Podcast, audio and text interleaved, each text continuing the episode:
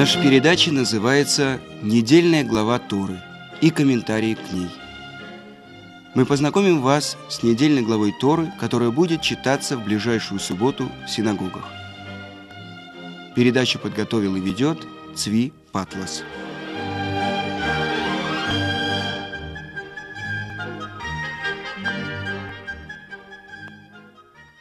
Итак, сегодня мы будем изучать с вами главу Пинхас. О чем же говорит наша глава? О награде от Творца Пинхасу и его потомков на веки веков.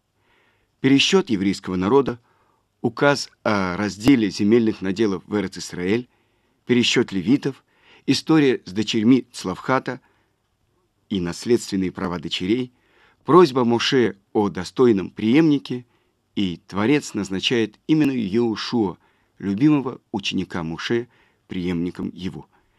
Приношение в храме, ежедневное, по субботам, новомесячье, в Песах и Швуот. Итак, начнем изучать нашу недельную главу. Так вот то, что говорит Творец. «Вейдабер Ашем эль Муше леймор».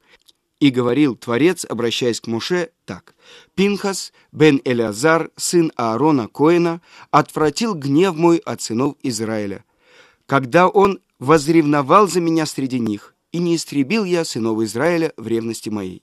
Поэтому скажи, вот я заключаю с ним мой союз мира, и будет он ему и потомство ему союзом вечного священнослужения, за то, что Э, возревновал он за всесильного своего и искупил вину сыновей Израиля. Так что это значит? Остановимся и посмотрим, что это значит. Брити шалом. Но тен ло эт брити шалом. Вот я даю ему союз мира.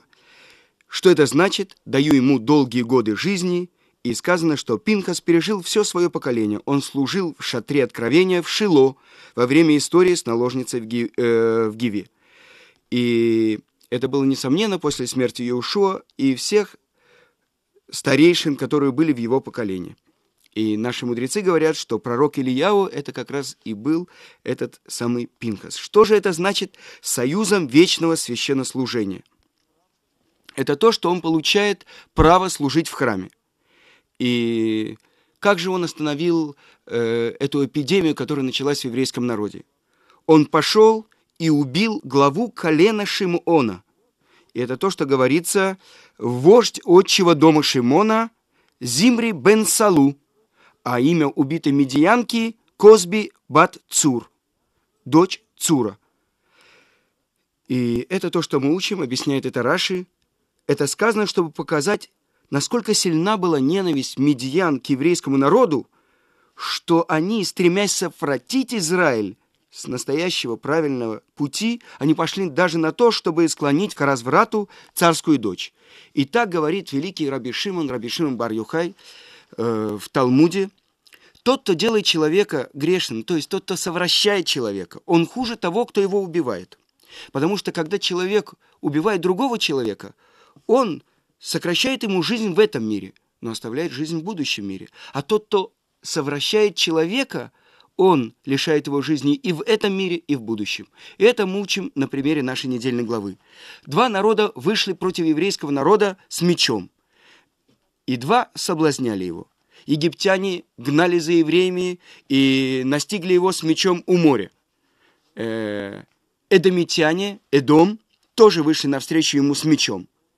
И два народа, которые совращали еврейский народ, это Амон и Моав. И сказано про тех, кто вышел против еврейского народа с мечом, не презирай эдомитянина, потому что он твой брат. Вы помните, Эдом – это то прозвище, которое получил родной брат Якова Исав. И второе – и не презирай египтянина, потому что пришельцами были вы в земле чужой, то есть в его стране.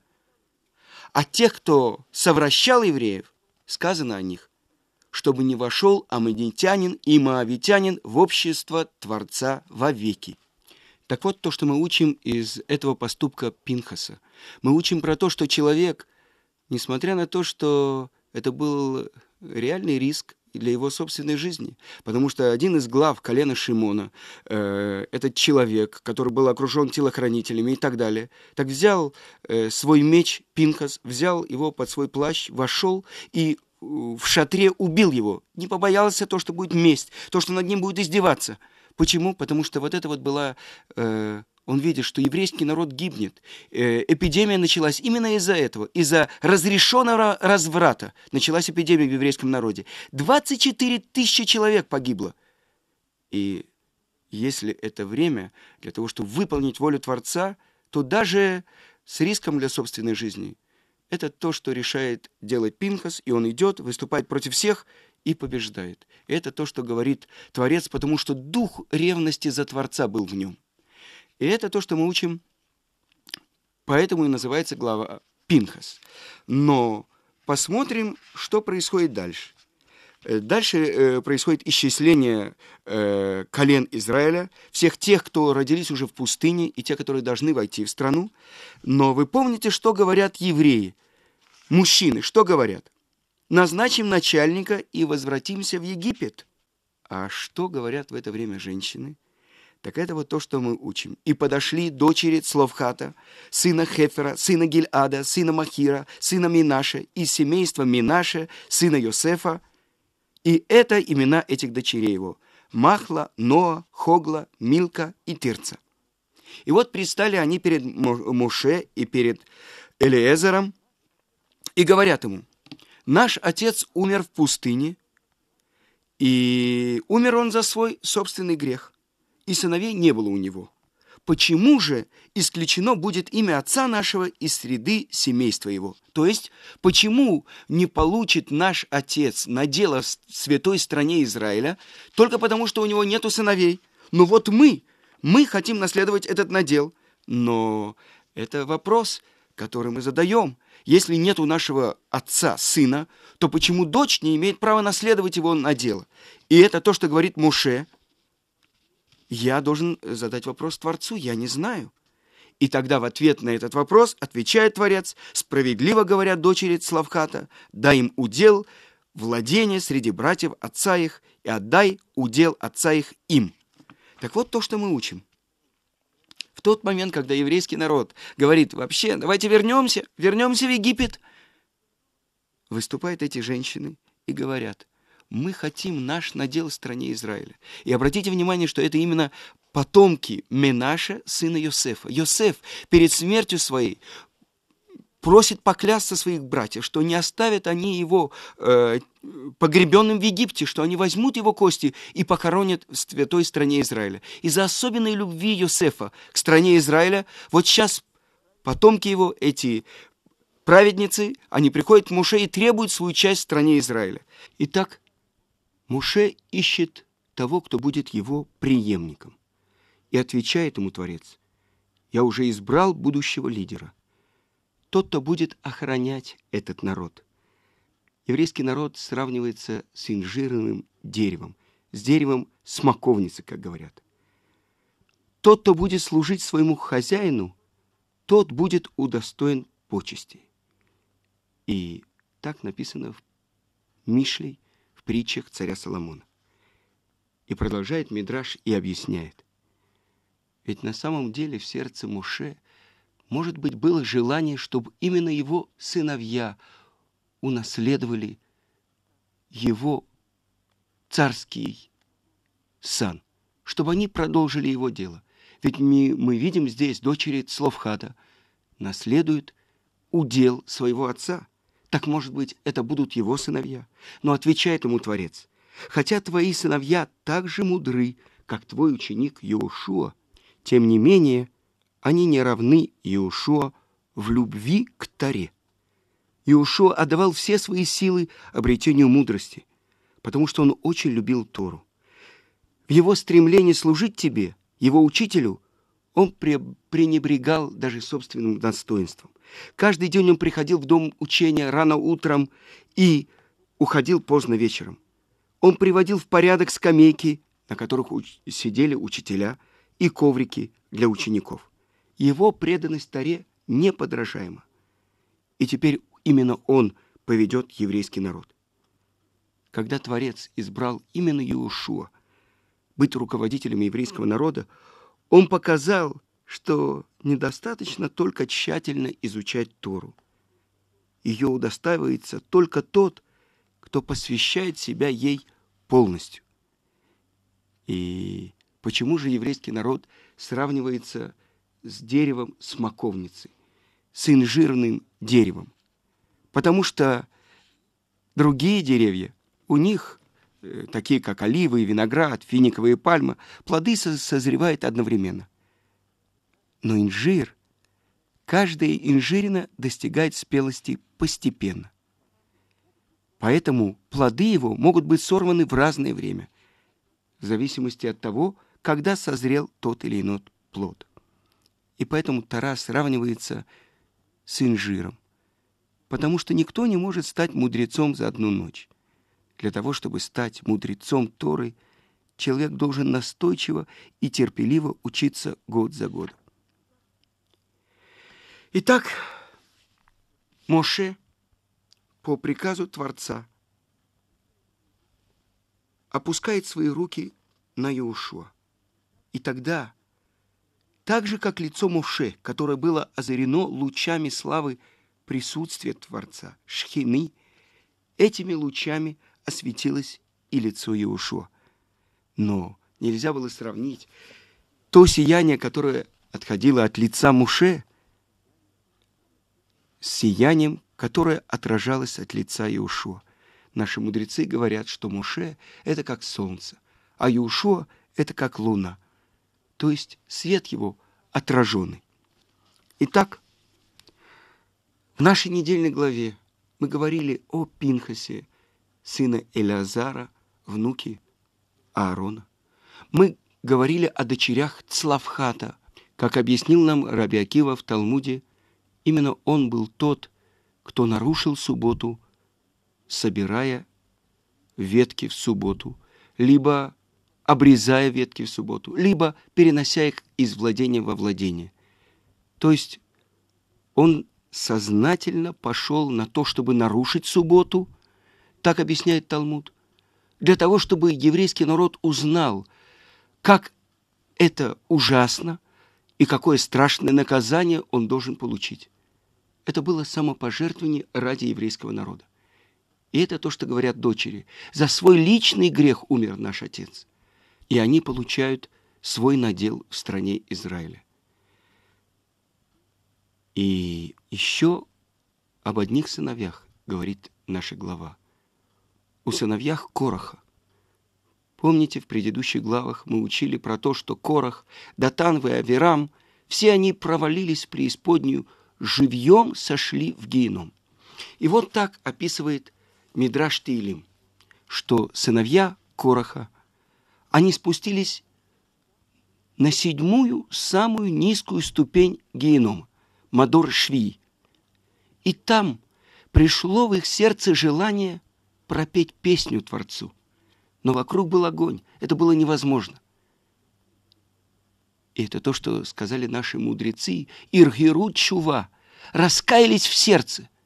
И что же? Оттуда, с самой последней ступени генома, достает их Творец. И объясняет это великий мудрец предыдущего поколения, Рав Элиезер Шах, что как же это так? Ведь они опустились на самую последнюю ступень и только в сердце своем захотели сказать пропеть песню Творцу, и тут же их спасают. И он объясняет очень важную вещь.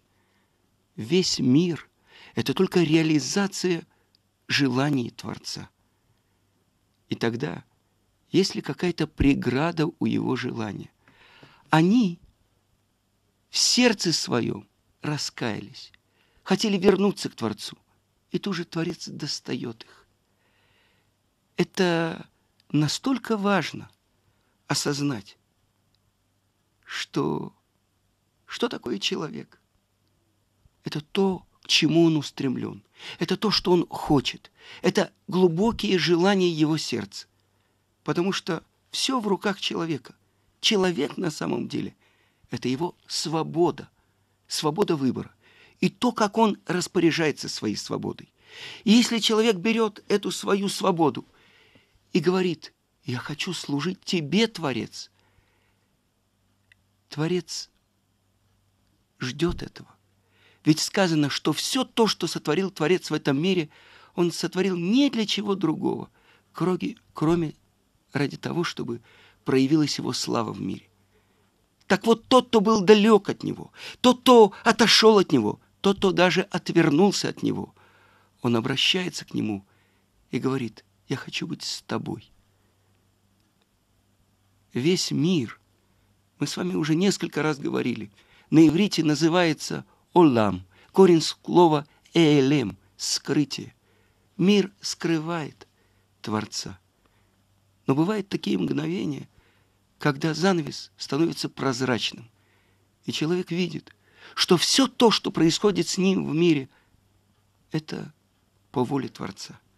И поэтому единственный правильный выбор его – вернуться к Творцу.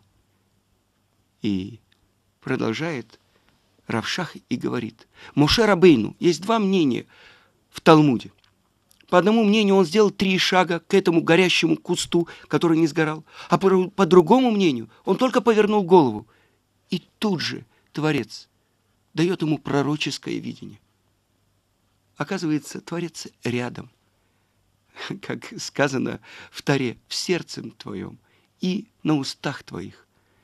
Только если человек искренне от всего сердца обращается к нему, то он должен знать, что его слышат.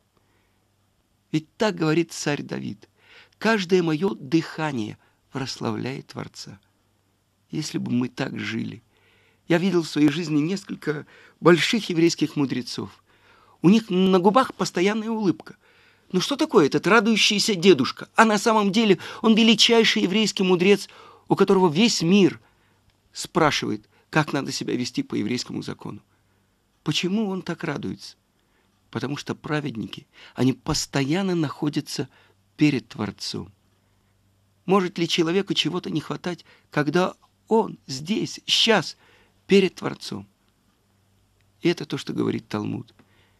Если ты приобрел весь мир, но не приобрел правильное понимание, правильное знание, что ты приобрел? А если ты приобрел правильное понимание, приобрел знание – что тебе не хватает? И еще об одной теме я хочу поговорить.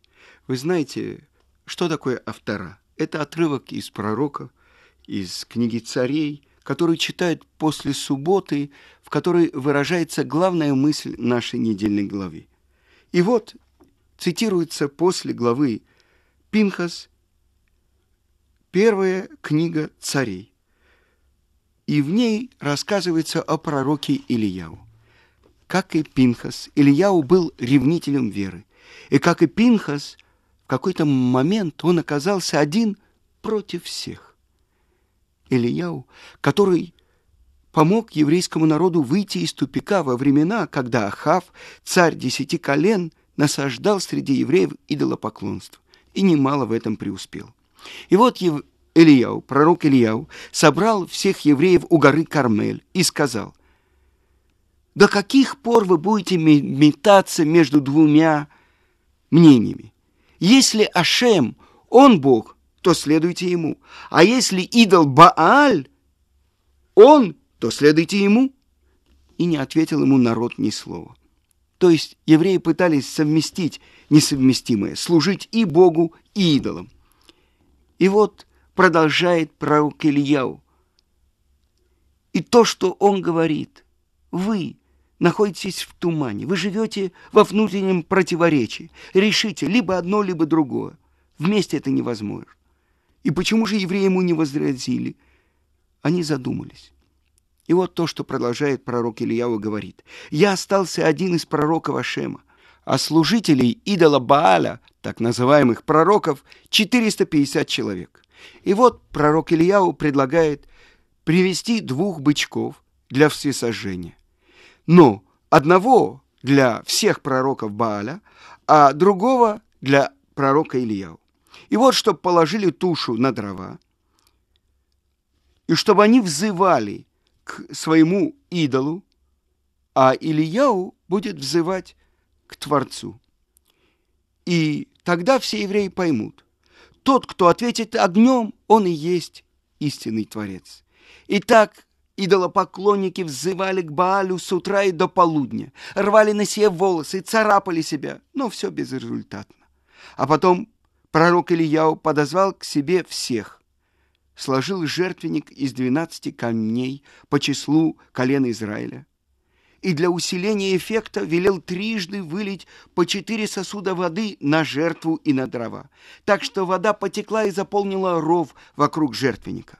И тогда воззвал пророк Ильяу к Творцу и сказал, «Ашем, Бог всесильный Авраама, Ицкака и Израиля, чтобы узнали сегодня, что Ты Бог в Израиле, и что я Твой раб, сделал все по Твоему слову.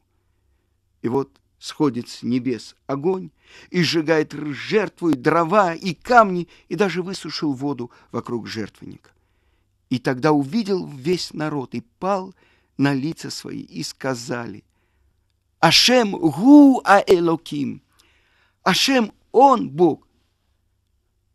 Вот каков был пророк, о котором рассказывает нам автора. Итак, это то, что делает Элияу, то, что вначале сделал Пинхас. Если с Творцом, то до конца. Если с истиной, то не важно, что про тебя говорят другие люди. Но это только тогда, когда ты абсолютно чист в своем сердце, когда нету примесей. Этому учит нас эта глава. Это очень высокий урок, и не каждый может его выдержать. Но это слова Бога живого. И это пример на поколение. На этом я прощаюсь с вами до следующей недели. Всего хорошего. Шаббат шалом.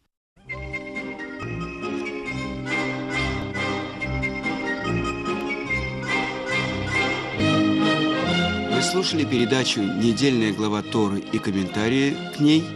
Подготовил и вел Цви Патлас. thank you